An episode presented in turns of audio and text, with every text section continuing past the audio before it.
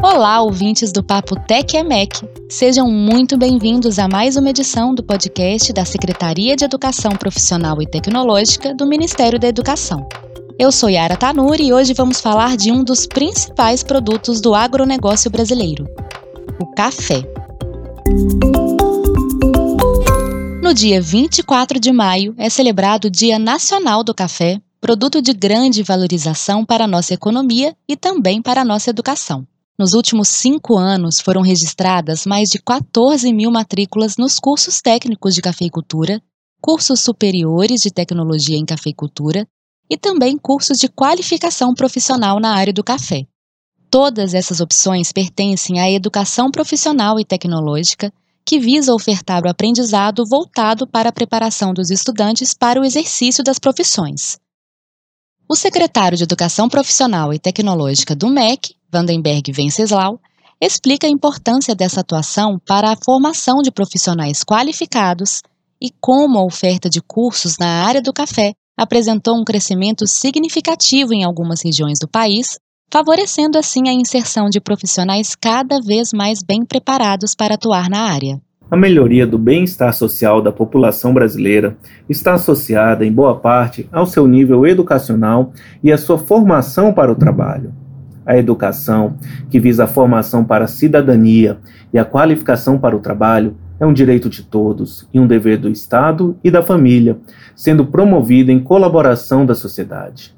A educação profissional e tecnológica tem por objetivo preparar adequadamente o estudante para o exercício da cidadania de forma autônoma, bem como qualificá-lo técnica e cientificamente para o exercício de uma profissão, favorecendo sua empregabilidade e possibilitando sua atuação em diferentes espaços profissionais oferecidos no mundo do trabalho.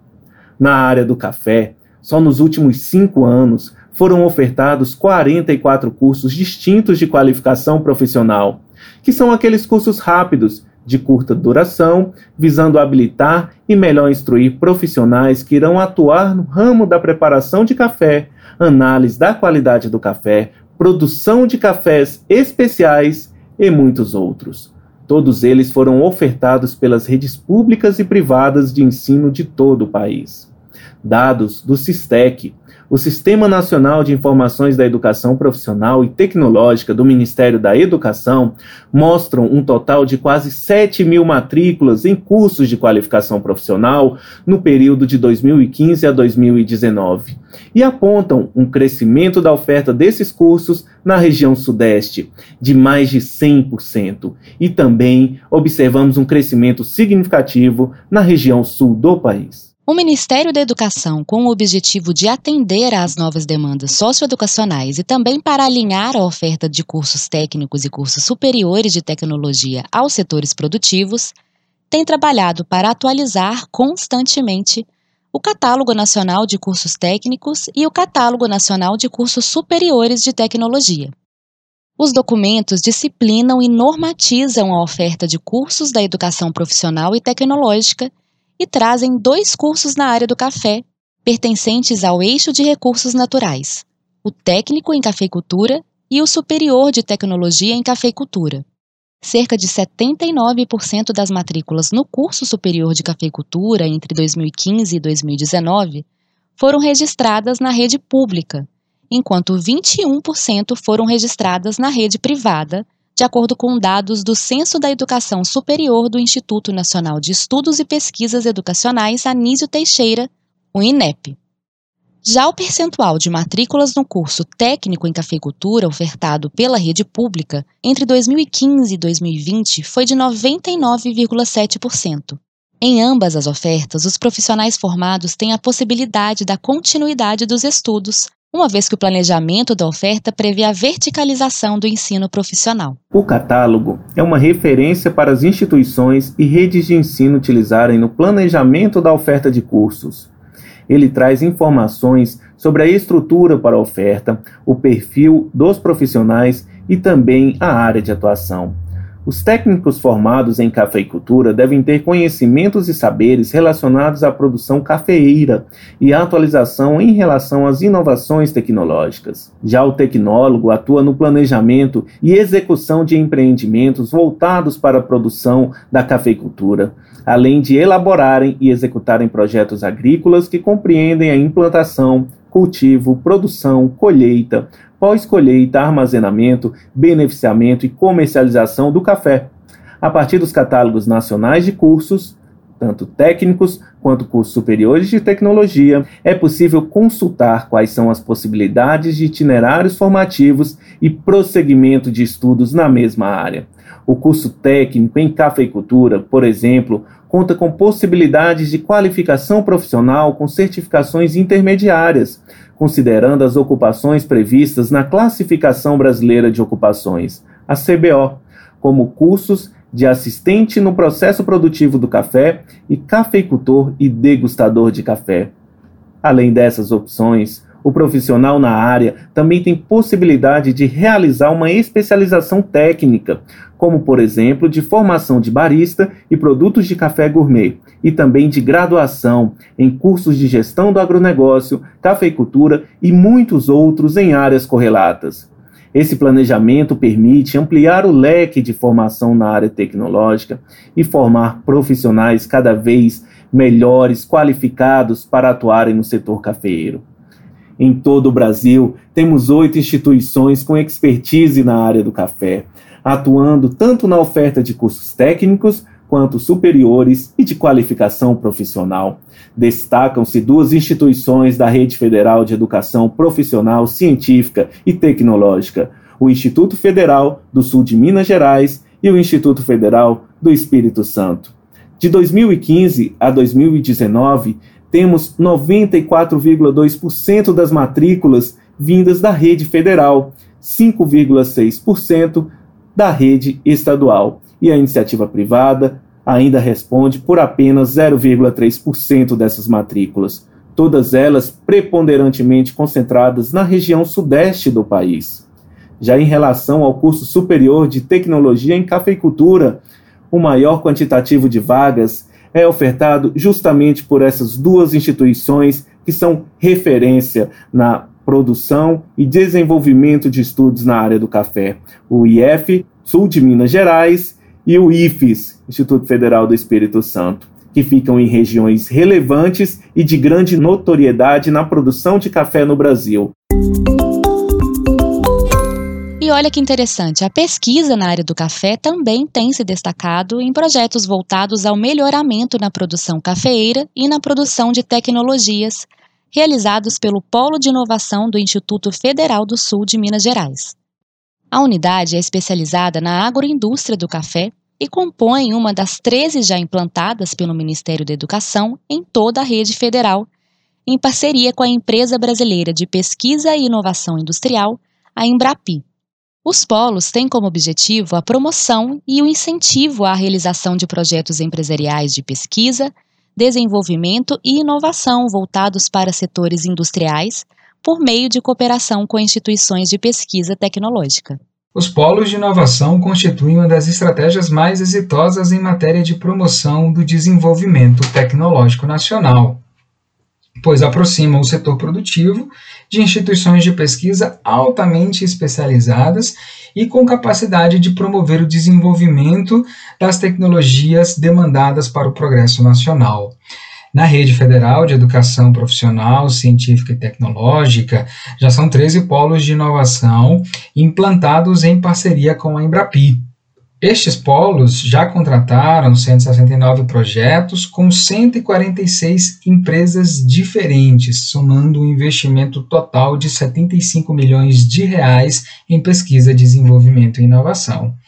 E o mais bacana disso tudo é que destes 75 milhões de reais, 30 milhões foram aportados diretamente pelas empresas participantes dos projetos. No caso do IF Sul de Minas, que é um polo especializado em tecnologia do café e que também é um polo mais recente, implantado em 2017, já são 4 milhões de reais contratados em projetos, com a participação de 1,8 milhão das empresas parceiras. Mas não é só o benefício tecnológico que se observa nestes polos de inovação. A participação dos estudantes contribui também para a excelência na prática profissional e para uma melhor preparação para o mundo do trabalho, pois esses estudantes, além de adquirirem experiência técnica pela participação em um projeto de pesquisa, desenvolvimento e inovação, desenvolvem também habilidades gerenciais e soft skills, como liderança, criatividade e gerenciamento de projetos. Habilidades essas que têm sido crescentemente demandadas e reconhecidas como essenciais no mercado de trabalho. Uma evidência deste fenômeno é que muitos dos estudantes que foram bolsistas em projetos dos polos de inovação acabam sendo depois contratados pelas empresas parceiras dos projetos. Observando essa realidade e entendendo a importância deste fenômeno, o Ministério da Educação, por meio da Secretaria de Educação Profissional Tecnológica e da Secretaria de Educação Superior, em parceria com o Senai e a Embrapi, lançou o programa Capacitação 4.0, um programa de oferta de bolsas focada no, focado no desenvolvimento de soft skills em estudantes que participam dos projetos executados no âmbito dos polos de inovação. Este programa está em fase final de implantação, com a adesão das instituições da rede federal e atenderá, no primeiro ano de execução, mais de 1.200 alunos bolsistas. E este que você ouviu agora foi o gerente de projeto da Secretaria de Educação Profissional e Tecnológica do MEC, Fábio de Medeiros Souza. Ele atua em projetos de articulação e implementação das ações de inovação e empreendedorismo, área que tem recebido especial atenção e investimentos do Ministério da Educação. A formação técnica contribui para o aumento de renda e para o aprendizado teórico de muitos profissionais que atuam nos setores produtivos. Pesquisas revelam um aumento significativo na renda daqueles que fazem curso técnico em comparação àqueles que concluem apenas o ensino médio. Esse acréscimo na renda é comprovado por Fabiano de Souza Silva, que é ex-aluno do curso técnico em cafeicultura do Instituto Federal do Sul de Minas Gerais. O produtor rural atua na própria propriedade e, segundo ele, o curso ajudou muito na complementação da renda e também na gerência do próprio negócio. Como eu já tinha um pouco de treinamento e já conhecia um pouco da parte prática, né, foi bom para tá pegando a parte teórica, mas o curso me ajudou bastante. Agora falando como é o dia a dia do profissional, bom, eu sou produtor e aqui praticamente eu faço de tudo, né? parte de contabilidade, tudo, essas coisas aí, compra, a mão de obra que é minha conta, praticamente eu trabalho sozinho. Então a parte de controle de praga, doenças, coisas, tudo sou eu que faço. Então praticamente na cultura de café, tudo passa na minha mão, parte compra, essas coisas tudo. Olha, o conteúdo com certeza me ajudou. Eu já tinha um, um pouco de conhecimento aí da parte prática, né? Que já tinha alguns anos que eu trabalhava com a cultura. Mas com o material do curso aí, a parte teórica no caso, né, me ajudou bastante aí. Assim, deu para pegar bastante conhecimento, sabe? A gente começa aí o preparo de solo, né? Aí faz todo o manejo aí, compra muda. Quando você vai fazer plantio aí, a gente contrata aí pessoal aí de arista, que a gente fala, né? Da região, para estar tá ajudando. E aí depois, daí em diante, é fazer o manejo, né? Manejar a lavoura, conduzir até a produção, né? Dois anos e meio. Daí por diante é fazer os tratos normais, né? Que você faz no, no dia a dia, né? De uma safra a outra. Mas praticamente tudo é passado pela minha mão, assim. É, lógico, na época de colheita agora mesmo eu tenho que contratar.